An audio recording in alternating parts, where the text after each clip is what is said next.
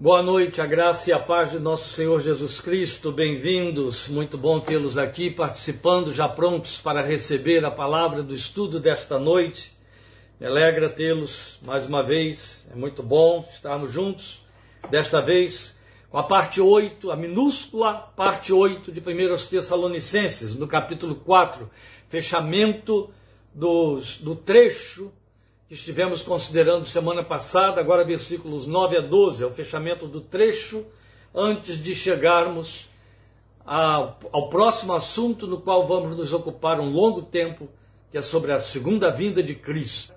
Saber que vocês estão assiduamente participando e hoje, quase que eu me sinto movido a pedir desculpa pelo fato de que você está separando um tempo para ficar tão pouco tempo diante desta tela acompanhando a ministração de hoje, mas há uma explicação para isso bem clara. Eu não poderia entrar neste assunto de hoje junto ao assunto da semana passada, porque há um diferencial bem acentuado. Você que participou da parte 7 viu quanto ela é intensa e também não poderia desprezá-la, esse trecho aqui mais curtinho, antes de entrarmos, porque ele introduz o nosso assunto já da próxima parte, a parte 9. De maneira que é curto no trecho da Bíblia e é curto na nossa exposição, mas indispensável, e por isso precisava de um tempo, de um, que nos detivéssemos um tempo específico sobre ele. Por isso convido você a abrir aí a sua Bíblia em 1 Tessalonicenses, capítulo 4, versículos 9 a 12, é onde fecharemos esta parte aí. Vocês viram que semana passada nós dissemos onde de acordo com o sentido do texto, com a distribuição textual feita por Paulo, o capítulo 4 deveria começar. Eu gosto e quero afirmar a você que a gente pode tranquilamente ver aí umas divisões maiores do que aquelas que foram feitas pela boa vontade do grande divisor destes textos no século XIII, passados então tantos séculos já, porque erros foram cometidos que nunca mais puderam ser corrigidos. Mas, no meu entender, o capítulo 5 começa em 4,13. O capítulo 4, o assunto do capítulo 4, o assunto que ele vem tratando até o capítulo 4, encerra no versículo 12. O capítulo 4 encerra hoje, no, capítulo, no versículo 12. Isso não quer dizer que você tenha que mudar alguma coisa aí, hipótese alguma, não tem nada a ver. Estou esclarecendo os pontos a nível a respeito da argumentação, a abordagem do assunto, de maneira que o assunto da vinda do Senhor, que vai dominar agora o restante da carta, por que, eu chamo de restante? Porque começa na parte 9, é, no versículo 13 do capítulo 4 e vai até o fim da carta. Então, é um tema totalmente em separado e era aqui que a divisão deveria começar, em 4, 13. Então vamos fechar o nosso argumento nessa leitura de 4, de 9 a 12. E você me acompanhe, por favor. Quanto ao amor fraternal, não precisamos escrever-lhes, pois vocês mesmos já foram ensinados por Deus a se amarem uns aos outros. E de fato, vocês amam todos os irmãos em toda a Macedônia. Contudo, irmãos, insistimos com vocês que cada vez mais assim procedam. Esforcem-se para ter uma vida tranquila, cuidar dos seus próprios negócios e trabalhar com as próprias mãos, como nós os instruímos, a fim de que andem decentemente aos olhos dos que são de fora e não dependam de ninguém. Quando a gente entra nesse trecho finalzinho aí que estamos que acabamos de ler, mesmo numa leitura batida que você faça da carta ou do capítulo 4, ou do capítulo 3, entrando aí para dentro do capítulo 4, você vai perceber que a argumentação que começa no versículo 9, ela parece destoar um pouco de tudo que ele vinha dizendo antes. Quanto ao amor fraternal, não precisamos escrever-lhes. Aí ele está dizendo: Nós sabemos que vocês foram além do que foi ensinado, Deus mesmo lhes ensinou. Insisto que vocês procedam assim, esforcem-se. Mas aí, quando ele chega no versículo 11, ele aborda uma temática que parece ser apenas, parece num primeiro momento, ser apenas um conselho pastoral.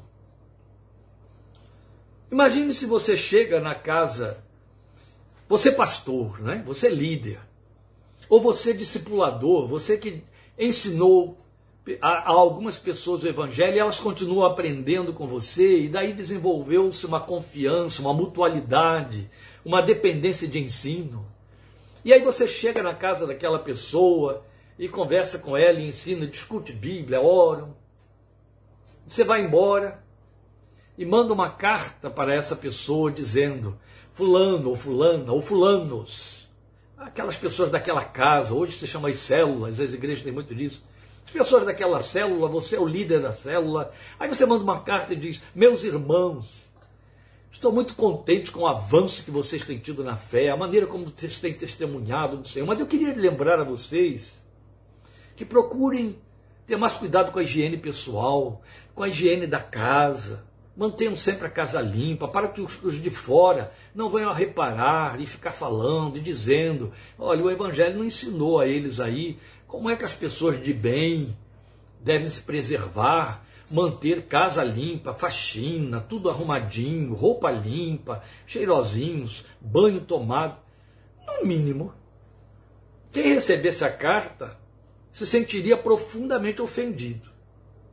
Ou a razão de você fazer isso procede e a pessoa receberia a carta e diria: ai, pisei aqui. E está na hora de eu corrigir isso aí. Faz parte do testemunho. É, realmente a coisa não anda muito boa aqui para o meu lado nessa área, não. É o que está acontecendo aqui. Ele vem elogiando a fé dessa gente, ele vem elogiando o amor, ele fala sobre a santificação, ele os exorta a se santificarem, a se afastarem da impureza, da imoralidade sexual, tudo que consideramos semana passada. De repente ele diz assim: Esforcem-se para ter uma vida tranquila, cuidar dos seus próprios negócios, trabalhar com as próprias mãos, como nós os instruímos, a fim de que andem decentemente aos olhos dos que estão de fora e não dependam de ninguém. É quase a mesma história que eu acabei de ilustrar aqui quanto à higiene da casa. Parece totalmente fora da argumentação, do propósito. Ou é apenas um acréscimo de um conselho? Não. Aqui tem. Coisas foram encontradas ali nesta área que destoa de todos aqueles elogios que você ouviu sobre o crescimento, a fé, a pujança da fé, do amor, do testemunho, da liturgia daqueles irmãos aplaudidos pelo próprio Paulo. Então é importante a gente considerar essas pequenas é, inserções que nós temos, que à primeira vista parece apenas um conselho, mas não é, é uma exortação, e uma exortação que já tinha sido dada na época da fundação da igreja, de tal maneira que ele está dizendo aqui como nós os instruímos. Pratique aquilo que vocês já aprenderam, eu ensinei isso a vocês. Vamos lá, isso é muito importante. Esta sessão, então, que temos aqui de 4, 4 de 9 a 12, ela medeia entre aquela exortação à santificação pessoal, né, naquele quesito moralidade e sexualidade, e a parousia. Ela quase que funciona como uma introdução ao assunto que, como eu disse, vai dominar a carta até o fim e vai entrar pela segunda carta. A parousia, a vinda do Senhor Jesus. Parousia significa aparecimento do Senhor, a vinda do Senhor. E por isso tem de ser mesmo considerado em separado, por mais curto que seja. E o que temos aqui é ética litúrgica da vida cristã. Quando eu digo ética litúrgica, eu estou fazendo uma, uma, um pleonasmo, uma redundância, eu estou forçando um, um, uma terminologia, porque nós entendemos, hoje isso é generalizado, liturgia como sendo aquele processional de um culto, aquilo que se faz dentro da igreja, num templo, num ato de culto, chamamos de liturgia. Não, a Bíblia, o Novo Testamento, vai tão longe, tão além que não há desculpa para essa redução formal que nós fizemos, que se torna até enxavida, desagradável. Liturgia significa serviço a favor do povo, a favor do outro. Testemunho também. Culto. A questão é que, como uma má herança, aquelas coisas que a gente não conseguiu, por conveniência, se libertar totalmente, que trouxemos da igreja medieval, por herança, por tradição, porque convém. Assim também funciona quanto a esta ideia de que temos uma vida devocional que está separada da vida secular, da vida do dia a dia. Então, o cristão ele é cristão para Deus e cristão para si, para a família e para os outros no outro momento. Isso nunca existiu, nunca vai existir. É Romanos 14, 7 que vai prevalecer na nossa vida sempre. E isso significa outro tanto, talvez seja novidade para alguns, eu espero que não, em nome de Jesus. Que a nossa vida é um ato contínuo de culto. Eu cultuo e tenho de cultuar na minha maneira de viver, não é na, na, na, forma de fazer um culto. Não é pelo fato de que eu, em um dado momento, paro para orar, abro a Bíblia, leio, medito, vou ouvir uma pregação, que eu estou então fazendo um ato litúrgico, um culto. Não. A minha vida é um culto no que eu fizer, seja lazer, negócios, vivência familiar, doméstica e por aí afora. Infelizmente, fomos inclusive endossados nessa é, dicotomia conveniente que fizemos. Totalmente errado.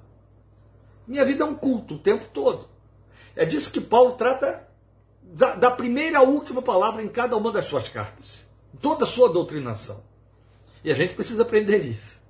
Então, quando a gente fala de ética litúrgica da vida cristã, estamos falando de que a ética significa culto. O nosso culto tem uma ética que precisa ser observada, onde a santificação envolve o cuidado com o testemunho para com os de fora do caminho.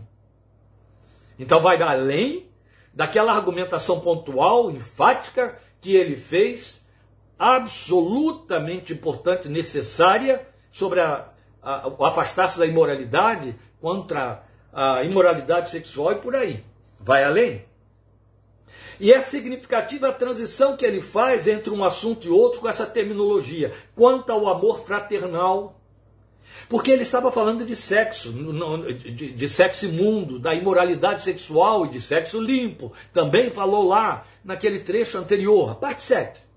Se você perdeu, vai lá. Não pode deixar de ir lá, porque se perdeu, perdeu. Não pode perder, né? Tem, é uma sequência, estamos dentro de um estudo aqui. Então é muito importante que depois dele ter falado sobre sexualidade, sexualidade, ele agora fale sobre filéu, amor fraternal. O grego tem três palavras, três vocábulos que definem amor. Nós temos tudo reduzido numa palavra só. Isso é mal, mal, mas tão mal.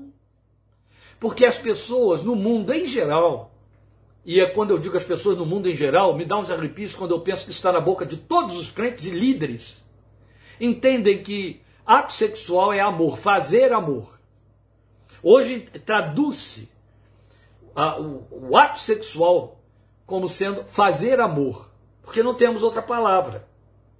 Mas a Bíblia tem, o Novo Testamento tem.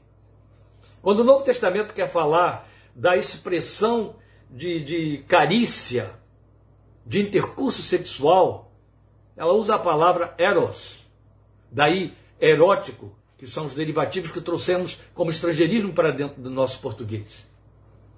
Mas quando ela quer falar de um amor entre duas pessoas que não são marido e mulher, não vão fazer sexo, são pessoas que se amam, que se gostam, são amigos. Ela usa a palavra filéu, o verbo filéu. Amor entre irmãos, amor entre amigos. Amizade, que é a redução que a gente faz muito apequenada do significado desta palavra, que é muito abundante no Novo Testamento. Quando a Bíblia quer falar desse amor de mutualidade. Ela fala de amor fraternal, amor entre irmãos. Filéu. E quando ela quer falar do amor que Deus põe em nossos corações e que gera o filéu e alimenta o filéu, o amor que é sacrificial, o amor perdoador, o amor que não busca nada de volta, o filéu quer uma troca, necessita de uma troca. Mas o HP, que é a terceira palavra que se refere ao amor que Deus tem por nós e que nós temos por Ele, e é o amor que, como eu disse, não trabalha com troca, é o amor sacrificial. E ele inspira o amor filéu. Aí ela vai usar essa palavra que aponta esse amor como divino e daí eterno. É a, é a linguagem que superabunda em 1 Coríntios capítulo 13, aquele capítulo belíssimo, tão tantas vezes lido e falado em cerimônias de casamento, né? 1 Coríntios 13. HP. O amor eterno, o amor de Deus em nossos corações. Aqui Paulo está falando do filéu. Ele está falando de amor entre irmãos, Filadelfós, daí a palavra Filadélfia, que fica como emblema na frente de várias igrejas. Quantas vezes você encontra igrejas com esse título? Igreja tal Filadélfia, Igreja Filadélfia tal. Né? Mantém o nome histórico e acrescenta Filadélfia. Acho que é uma tremenda ousadia, porque estão divulgando, propagando algo que tem que ser verdadeiro lá dentro. Os irmãos que aqui dentro estão se amam mutuamente. Adelfós, Filadélfia, amor aos irmãos. Delfos quer dizer útero. A palavra irmão é adelfós, o que pertence ao mesmo útero, que saiu do mesmo útero. Bonito, né? Filadelfós, eu amo aquele que saiu do mesmo útero que eu. Filadelfos, Filadelfos, Filadélfia. É desse amor que Paulo está falando. Saímos do mesmo útero, o Espírito que nos regenerou e nos fez nascer de novo. Daí gerou-se essa palavra que é tão nossa conhecida. Mas é muito interessante ele dizer que neste assunto, o amor aos irmãos, o amor fraterno, segundo ele, os tessalonicenses já haviam sido eles mesmos ensinados por Deus, ensinados por Deus. Volte aí o versículo 9. Quanto ao amor fraternal, quanto ao amor entre irmãos, quanto ao Filadelfós, é isso que ele estaria dizendo originalmente, não precisamos escrever-lhes. Pois vocês mesmos já foram ensinados por Deus a se amarem uns aos outros. Como é isso aqui? O tempo todo ele estava dizendo assim, vocês lembram disso. Eu já falei sobre isso com vocês, eu já ensinei isso a vocês. Sobre este assunto já tratamos, já ensinei, como eu havia ensinado a vocês, como vocês já foram instruídos por mim. Lembram, ele usou essa expressão muitas vezes, volta ela aqui mesmo no próprio capítulo 4, mas agora a coisa mudou. Ele está dizendo que quanto ao amor fraternal, eles mesmos foram ensinados por Deus a se amarem uns aos outros pois vocês mesmos já foram ensinados por Deus a se amarem uns aos outros. Como que pode ser isso? Ele está querendo dizer que Deus me usou para ensinar vocês a se amarem uns aos outros? Volte ao capítulo 1, eu não vou voltar. Eu só quero que você faça isso depois. Lembre-se, ele estava elogiando aquilo que Timóteo lhe trouxe como relato do que viu, que o amor que aqueles irmãos tinham e a fé que produzia esse amor tinha um testemunho tal e era de tal grandeza que ultrapassou as fronteiras de Tessalônica e da própria Macedônia e foi até a Acaia e na Ásia. Todo mundo falava do amor dessa gente. Então é muito pertinente Paulo falar que eles, ele nem necessita dizer mais nada a respeito desse amor para eles, porque eles próprios foram ensinados por Deus. De onde Paulo tirou isso? Ah, ele tirou isso de um lugar muito especial que você vai conhecer quando ler as outras cartas dele, Romanos capítulo 5. Paulo diz em Romanos capítulo 5 que o Espírito, o amor de Deus foi derramado em nossos corações pelo seu Espírito que nos foi dado.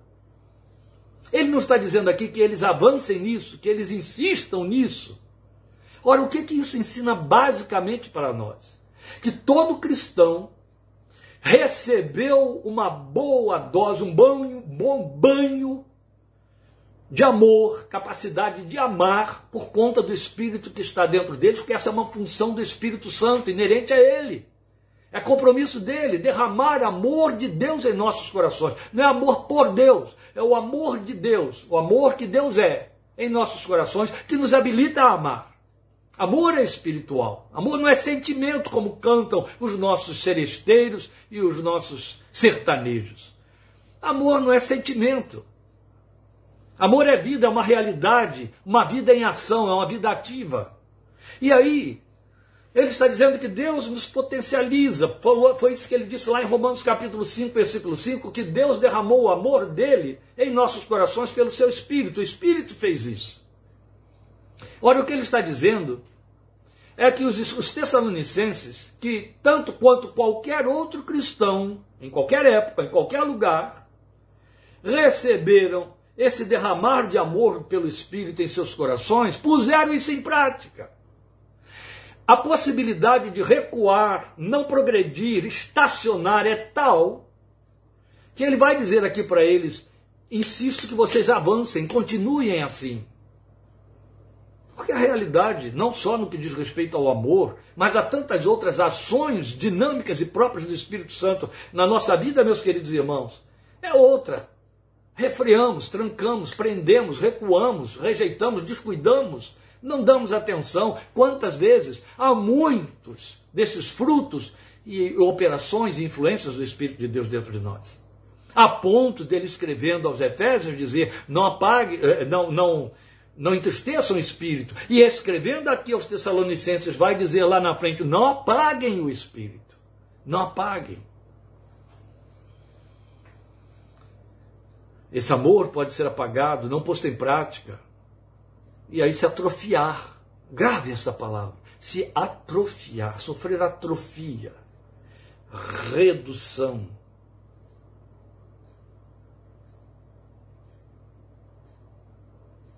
O Espírito de Deus derrama amor em nossos corações. E aí vale para nós o que foi dito para ele, para eles. Insistimos com vocês, finalzinho do versículo 10, que cada vez mais assim procedam. Ponham em exercício, ponham em prática. Sabe, é como os exercícios de musculação. Quanto mais nos exercitamos, mais fortes os músculos ficam. Quanto mais nos paramos ociosos, quanto mais nos, é, é, nos tornamos inertes, mais atrofiamos os músculos, a ponto de desaparecerem. Isso vale para a realidade espiritual. Isso vale para esses valores espirituais. Não é porque nunca esqueçamos, não é? Nós temos uma duplicidade de natureza. Aqui dentro habita o espírito e a carne. Os dois militam, Paulo diz em Romanos e Paulo diz em Gálatas. Um milita contra o outro, luta, guerreia. A palavra é guerra. Fazem guerra. Quem o exercitar vai ficar mais forte e vai derrubar o outro. Quem o alimentar vai ficar mais forte e vai resistir ou vencer ao outro. Então é, é importante observar que ele apenas quer insistir que eles continuem avançando nesta direção. Então ele estava inteirado por Timóteo acerca do que Timóteo viu ali. É só voltar aí a 1,3. Veja. Lembramos continuamente diante de nosso Deus e Pai o que vocês têm demonstrado, o trabalho que resulta da fé, o esforço motivado pelo amor era um amor sacrificial. Aquela gente estava amando, testemunhando, servindo, socorrendo e abençoando em meio à perseguição.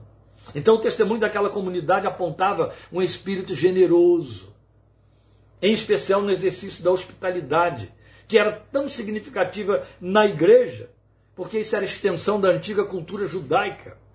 Aliás, hospitalidade é doutrina da Bíblia. Eu não vou gastar tempo aqui em cima, ainda que me sinta é, é, impulsionado nessa direção, porque essa é uma das disciplinas mais desprezada e que nos custará preço muito caro, custa individualmente preço muito caro. Os crentes é que não se dão conta disso. Mas se não praticamos a hospitalidade, como a Bíblia diz, vamos responder por isso. Porque não sabemos, na maioria das vezes, que aquele a quem temos de hospedar com todas as honras, está sendo enviado por Deus. E o Senhor mesmo está chegando ali, junto. Quando fizeste a um destes meus pequeninos, a mim o fizeste. A prática da hospitalidade não só está em desuso, quanto o desuso está muito justificado pela questão da periculosidade dos tempos que vivenciamos. Isso tudo serve de desculpa para deixarmos de, ser, de, hospita, de, de, de sermos hospitaleiros com os nossos próprios irmãos na fé. Mas Tessalônica era uma metrópole que servia de rota comercial entre a Ásia e a Europa. Então era provável que os cristãos provenientes de outras regiões, de outras províncias, os que vinham lá de outras regiões da Caia e de outras áreas da própria Macedônia, vamos lembrar ali, os bereanos estavam a 60 quilômetros deles lá, é possível que eles chegassem até esses irmãos desfrutando e divulgando sobre a hospitalidade ali recebida. Então, em outras palavras, os tessalonicenses se comportavam com consciência de serem família espiritual. Isso se chama temor de Deus, sensibilidade espiritual, família espiritual. O autor de Hebreus diz: alguns sem saberem hospedaram anjos. Isto é sério. Mas é relevante, é com que vamos encerrar as argumentações de hoje, eu disse que seria bem curto, é relevante considerar os argumentos dos versículos 11 e 12, que, como eu já disse, parecem destoar do sentido do testemunho librado que os irmãos apresentam. Eu já dei uma introdução a isso aí, vou voltar à leitura e então bater nesse ponto. Esforcem-se para ter uma vida tranquila, cuidar dos seus próprios negócios, trabalhar com as próprias mãos, como nós os instruímos a fim de que andem decentemente aos olhos dos que são de fora e não dependam de ninguém. O que, que está acontecendo aqui? Que assunto é este? Lembrem, Timóteo volta com um relato. Foi lá para isso, para observar e dizer a Paulo: tudo vai bem, vai mal, o que falta. Mostrou a Paulo aquilo em que eles estavam fracos, claudicantes, daí aquela exortação toda sobre sexualidade, a moralidade espiritual, santificação pessoal. E trouxe este outro assunto. Qual era o outro assunto? Era tão grave o que estava acontecendo entre aqueles nobilíssimos irmãos, que ele vai pontuar isso aqui, como você acabou de ler, nos versículos 11 e 12 do capítulo 4, vai voltar a carga no capítulo 5, versículo 14, e vai ocupar um bom tempo na segunda carta, capítulo 3, versículos 6 a 12. E eu vou lê-los. 5,14, ele diz assim: Exortamos vocês, irmãos, a que advirtam os ociosos. Advirtam os ociosos. Sua versão põe assim: insubordinados. E aí fica muito fraco o termo. Não passa a ideia do problema real que estava acontecendo. Mas a palavra que define bem o que estava acontecendo é esta que está aqui na NVI: ociosos. Exortamos vocês, irmãos, a que advirtam os ociosos, confortem os desanimados, auxiliem os fracos, sejam pacientes para com todos. Por que ociosos? Volte a 4.11. Esforce-se para ter uma vida tranquila, cuidar dos seus próprios negócios e trabalhar com as próprias mãos, como os instruímos, para que andem decentemente aos olhos dos que são de fora e não dependam de ninguém. Ociosos e não dependam de ninguém. Ociosos, trabalhem com as próprias mãos, para não dependerem de ninguém. E agora vai para, capítulo, para a segunda carta, por favor, capítulo 3, e me acompanhe a leitura longa dos versículos 6 a 12. Olha o tamanho da exortação. E a partir de agora, irmãos meus, nós vamos estar estudando, continuando a primeira carta e misturando com a segunda. A partir do próximo estudo, já não será mais parte 1 Tessalonicenses, parte 9, será 1 Tessalonicenses e 2 Tessalonicenses, parte 9. Porque os assuntos agora voltam à carga e são os mesmos já tratados na primeira carta e agora mais detalhados. Então nós temos que misturá-los, temos que trabalhar com a segunda carta. Pontuaremos alguma coisa que ficou relevante e particular à segunda carta, e é bem pouca. Então os argumentos são os da primeira carta e nós os misturaremos, estudaremos as duas cartas juntas. Indo aí na leitura então da segunda carta, capítulo 3, versículos 6 a 12. Irmãos, em nome do nosso Senhor Jesus Cristo, nós lhes ordenamos, é uma segunda carta, e agora ele, for, ele, ele levantou o tom. Ele agora fala em nome de Jesus e ordenamos. Antes estava dizendo exortamos, pedimos, insistimos, agora é ordenamos que se afastem de todo irmão que vive ociosamente. Olha o assunto aqui de novo.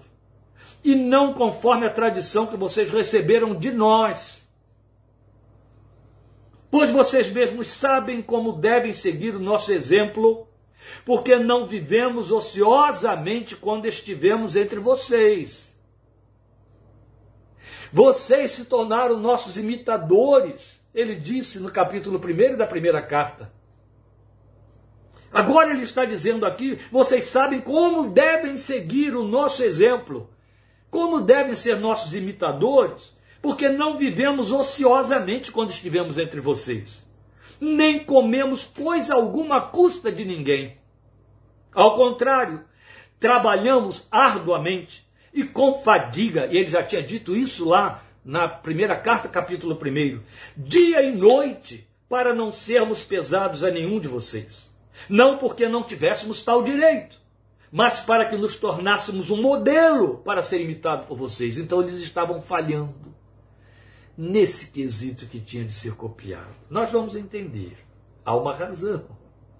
Quando ainda estávamos com vocês, nós lhes ordenamos isto. Lembra, ele tinha dito que já tinha instruído eles lá.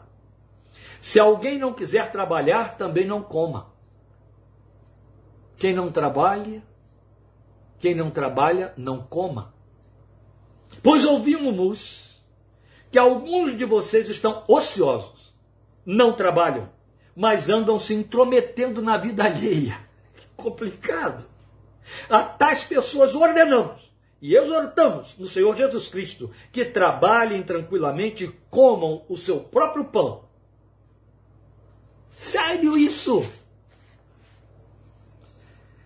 Pessoalmente, lendo, relendo, me detendo sobre a argumentação de Paulo nas duas cartas, eu entendo que o que ocorre aqui é que ele chegou a uma comunidade onde trabalho não era a principal bandeira, entende? E ao se envolver com aqueles cristãos, novos cristãos, aqueles judeus e aqueles gentios, mas todos tessalonicenses, que se convertem, ele descobre que ele está em meio a uma comunidade que tem como característica a ociosidade. Eu penso isso porque a minha experiência pastoral já me mostrou que algumas culturas têm uma característica que ninguém consegue quebrar, introduzir coisa diferente ali dentro. Por exemplo, uma delas é a ausência de hospitalidade, não ser hospitaleiro. Há comunidades que, por questões de herança cultural, herança europeia ou coisa semelhante ou pior, são fechadas para, a hospitalidade. Então, uma doutrina que ali não prevalece nesses lugares é a hospitalidade. Eu sei de determinados grupos asiáticos onde a palavra hospedar é totalmente inexistente até para parentes. Imagine você entrar com doutrina de hospitalidade cristã num país desse. Então é possível que Paulo tenha chegado ali e encontrado como característica daquele povo ociosidade. Aqui no Brasil nós temos um Estado a respeito do qual os nativos do Estado dizem: neste Estado nós estamos de férias o ano inteiro. Sério, né? E é possível que Paulo tenha convivido com esse tipo de coisa. Então o que, é que ele fez quando ele se viu no meio dessa gente ociosa ou amante do ócio? Ele começou a dar exemplo se esforçando e trabalhando com as próprias mãos. Ele mesmo disse isso, escrevendo para eles com mais cuidado. Eu despojei outras igrejas, eu recebi ofertas, os filipenses os mantiveram de outras igrejas, mas não quis receber nada de vocês. Eu trabalhei e me esforcei com minhas próprias mãos para não depender de vocês em nada, para servir de exemplo. Ó, oh, a coisa lá estava séria. E parece que eles não aprenderam. A cultura era mais forte, cultura que resiste ao poder do evangelho. Eu conheço isso, gente. Como pastor, eu conheço isso. Não vou entrar em detalhes, não interessa entrar. Mas cultura que resiste ao poder do evangelho, ela é mais forte. Não que o evangelho seja fraco, é a resistência humana, como o autor de Hebreus escrevendo e falando a respeito de alguns judeus, ele disse: vocês resistem ao Espírito Santo, como os pais de vocês também resistiram. Isso existe, isso acontece. Isso acontece também a nível de cultura doméstica, cultura familiar, a nível de indivíduo. Há certas pessoas que são viciadas no seu próprio temperamento. Sabe aquele complexo de Gabriela? Eu nasci assim, eu sou sempre assim, eu vou ser sempre assim. É assim que eu sou. Não foi para a cruz. O trono ainda é o eu. Paulo encontrou essa gente resistindo a este exemplo que ele procurou dar com sua própria vida e com sacrifício. Esse homem trabalhou se esforçando com suas próprias mãos para servir de exemplo, para que eles deixassem o ócio. E eu disse a vocês que essa argumentação do capítulo 4, de 9 a 12, introduz um novo assunto, que era o segundo ponto doutrinário fundamental e de alta significação na carta, motivação, a ponto de eu dizer que para mim o capítulo 5 começa aqui a partir do versículo 13 que é a segunda vinda de Cristo. Por que, que eu estou dizendo que este pequeno trecho de 9 a 12 do capítulo 4 introduz este outro assunto? Entra para introduzir. Fica mais claro na segunda carta, mas aqui já é suficiente para você entender. O que estava acontecendo entre os Tessalonicenses é que, para favorecer essa cultura do ócio que era muito forte no meio deles, eles criaram ou permitiram ou receberam instruções distorcidas a respeito da vinda do Senhor, E alguns começaram a dizer que não deveriam mais trabalhar, não precisavam mais trabalhar. Os historiadores comentam que eles então viviam perambulando de casa em casa, então se intrometendo na vida alheia, para comer o pão do outro, porque não faziam mais nenhum projeto, não tocavam o que tinham, não avançavam nada como desculpa. Mas Jesus já está voltando. Jesus vem agora. De que, que adianta eu começar uma coisa nova? Você está pensando que isso é algo totalmente distante de nós, uma irrealidade? Pode até estar muito irreal atualmente, pelo fato de que a doutrina, o assunto, segundo a vinda de Cristo, está totalmente esvaziada totalmente esvaziada da igreja. A fé da grande maioria dos que estão perambulando pela igreja, chegando agora, não alcança este ensino, porque ele não está existindo. Ninguém trabalha com isso mais. E isso é grave demais, não só por ser a fundamental esperança da nossa confissão, mas pelo fato de que está postulado, está apontado pelos é, é, examinadores, historiadores, estudiosos da palavra de Deus, que para cada vez que a Bíblia fala da primeira vinda do Filho de Deus, ela fala oito vezes sobre a segunda vinda. Cristo meu, misericórdia. Se a Bíblia que eu leio fala oito vezes, dedica oito vezes mais tempo para falar da segunda vida do meu Senhor do que da primeira, o que, é que nós estamos fazendo com essa doutrina? Segundo os historiadores, para cada um versículo da Bíblia que fala sobre a primeira vinda de Cristo, há 13 outros mais falando sobre a segunda vinda. Isso é muito sério. Isso estabelece uma relação de proporcionalidade que arrasa conosco. Não era de se esperar naturalmente que então eu falasse oito vezes mais sobre a vinda de Cristo, ouvisse oito vezes mais, cantasse oito vezes mais, estudasse oito vezes mais, que se pregasse, se ouvisse na igreja oito vezes mais sobre a segunda vinda do Filho de Deus do que sobre a primeira, e não precisa fazer essa comparação. Mas muito, muito mais sobre a segunda vinda. Cadê? Onde? Quando? Como? Por quê? no final da década de 70, de 60,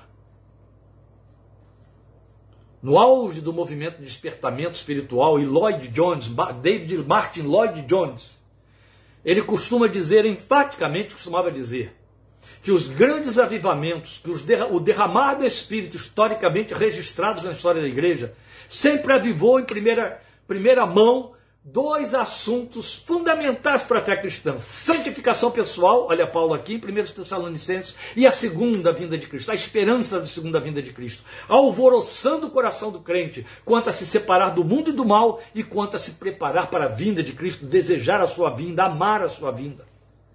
Foi baseada nessa expectativa que se criaram as liturgias de vigílias de oração. Você sabia que a prática da vigília de oração, observada até hoje por algumas igrejas, tinha como origem expectativa da vinda de Cristo. Quando entramos na década de 80, isso já estava apagado. Eu conheço crentes que nasceram na década de 90, que vão atravessando a igreja estas últimas décadas até agora, que não ouviram ainda nenhuma vez. E pior, a pior de todas as informações é que eu vou lhe dar agora. Há duas principais razões por que não se fala sobre a vinda de Cristo na igreja. A primeira é porque ela é densamente espiritual, vai na contramão de nossas aspirações e anseios materiais que nos levam para as reuniões de oração, para ouvir Bíblia, para ler alguma coisa e pregações que queremos que nos tragam consolo, conforto, quanto às nossas expectativas temporais. Esta é a primeira razão. A segunda razão é que, por conta disso mesmo, por conta da ausência deste ensino, há uma ignorância espessa, muito grossa, muito cheia de distorções que os próprios tessalonicenses já estavam vivenciando nos seus dias a respeito deste assunto. Como se não bastasse o vazio, o ensino totalmente distorcido entrou e confundiu e criou uma teologia tão desprovida de embasamento bíblico procedente quanto o poder de invencionice dos que pegaram carona nela. Não me cabe cuidar disso. Mas eu quero dizer aos irmãos que o que estava acontecendo com aqueles irmãos chegou a acontecer e eu convivi com isso com alguns crentes. Eu me lembro de um parente meu que alguns anos depois da minha experiência cristã, eu já dentro do Evangelho, ele se converteu. É crente até hoje, muito crente. Um bom profissional. E se converteu cheio de paixão. E a época em que ele se converteu, o seu grupo confessional estava falando muito sobre a volta de Cristo. E dando estudos. E isso deixou alvoroçado, com a cabeça tomada. E um certo dia, eu estava conversando com ele, ele me disse: Agora vê, Fulana, se referindo à sua esposa. Fulana e Beltrano estão insistindo comigo que eu vá fazer é, especialização nesta área para me tornar um profissional melhor. Para quê? Jesus já vai voltar. Eu vou desperdiçar meu tempo e dinheiro estudando se não vou poder usar. Eu fiquei olhando para ele. Eu falei, você pode ter tanta certeza de que Jesus vai voltar durante ou logo após a sua especialização e você não pode ir melhor preparado para a presença de Jesus? Dentro dos recursos temporais que ele te deu e da inteligência com que ele te capacitou? Não sei nem se vai dar tempo de terminar de fazer o curso. Entende? Era assim que estava a cabeça dele, era assim que estava a cabeça dos Tessalonicenses, e não no caso dele, mas no caso dos Tessalonicenses, havia uma conveniência por detrás. Para que, que eu vou trabalhar? Por que, que eu vou empreender alguma coisa, começar algo novo, se Jesus já está voltando? Paulo ataca isso frontalmente e ataca também as distorções que estavam acontecendo, escrevendo o que vamos ler a partir do versículo 13, na próxima parte 9, que já é para mim o capítulo 5, e que vai até o fechamento da primeira carta, e entraremos, estaremos também junto, como já disse, trabalhando com a segunda carta. Vamos falar sobre a parousia, a vinda de Jesus. Quero deixar claro aqui para evitar falsas expectativas. Não vou pregar escatologia. Você não vai me ver abrir a Bíblia para falar de Daniel e Apocalipse. Isso é outro estudo, é outra área. Não vou falar de escatologia. A escatologia envolve a vinda de Jesus porque é futuro. Mas eu vou falar sobre a vinda, a ressurreição e a vinda. Eu vou falar o que Paulo falou aqui. Então eu não vou entrar nas questões proféticas escatológicas. Isso é outra história. E também é uma argumentação muito vasta, que minutas não dariam conta, em hipótese alguma. E aí, se você quer ler, aprender, corrigir as suas distorções que porventura lhe tenham sido passadas sobre a escatologia, biblicamente falada, eu lhe recomendo minimamente dois livros. E se você ler esses dois, lhe bastam para corrigir tudo de coração e mente aberta. A mensagem do Apocalipse de Will Cox, da ABU. A mensagem do Apocalipse, Will Cox, da ABU. E A Igreja e as Últimas Coisas, de Martin Lloyd Jones. E você vai encontrar toda essa escatologia profunda e densamente desenvolvida por ele a partir do capítulo 10 do seu livro, mas você tem de ler os nove anteriores. A Igreja e as Últimas Coisas, David Lloyd Jones, Martin Lloyd Jones. Esses dois livros bastam para você aprender escatologia inerente e refutavelmente bíblica e corrigir todas as distorções que lhe foram ensinadas. Eu não vou falar sobre escatologia. Já gastei com a igreja 32 semanas fazendo isso. Foi um longo tempo. Quem aproveitou, aproveitou. Está em fitas. Não é por isso. É que o meu propósito aqui é, é, é, é, a carta aos Tessalonicenses. E na carta aos Tessalonicenses, Paulo não trabalha com escatologia, ainda que a gente tenha que pegar alguns pontos para elucidar. O assunto é a segunda vinda. E é sobre a segunda vinda que estaremos falando a partir da parte 9. Quanto a isto, peço a sua atenção agora para uma explicação que eu vou dar. Como para mim, nós vamos começar um capítulo novo que já vai introduzir uma segunda carta. Eu vou dar um intervalo de uma semana, como eu faço em todas as vezes que eu vou partir para uma nova carta. Então, quinta-feira que vem não teremos a nossa minuta. Vai ficar para a última, o último dia de novembro, que é a quinta-feira, dia 30. A próxima é 23. Só dia 30 nós estaremos voltando com 1 e 2 aos Tessalonicenses, parte 9. E aí vamos dar um intervalo desta semana. Enquanto isso, valendo. É muito importante. Então você já sabe que a parte 9 de 1 Tessalonicenses, ela vai ter muitas divisões aí.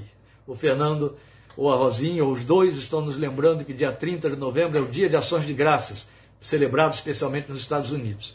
E aí nós estaremos dando graças, Maranata, pela volta do Senhor. Dia 30 de novembro, espero encontrar você lá. Mas domingo, em nome do Senhor Jesus, Estaremos aqui com nossa live 1730 falando sobre imagem e semelhança. Divulgue, esteja atento, participe. 1730 do próximo domingo, imagem e semelhança. Teremos culto presencial aqui no sábado. Ah, eles estão dizendo que é dia 23 que é o dia de ações de graça. Não, então estaremos juntos dia 30, não 23, certo? Semana que vem, 23, não teremos minuto. Dia 30. Domingo que vem, 17h30, imagem e semelhança. Amém? Estejamos juntos dia 30 com parte 9 de 1 aos Tessalonicenses. Obrigado por sua participação, sua atenção e esse fechamento para nós aí do nosso capítulo 4. Deus te abençoe, te fortaleça, te dê uma noite de graça na sua presença e encha o seu coração, como disse Paulo escrevendo a Timóteo, de amor pela segunda vinda. Os que amam a segunda vinda receberão coroa. Foi o que Paulo disse a Timóteo. Deus te abençoe, querido. Deus te abençoe, querida, em nome de Jesus. Amém.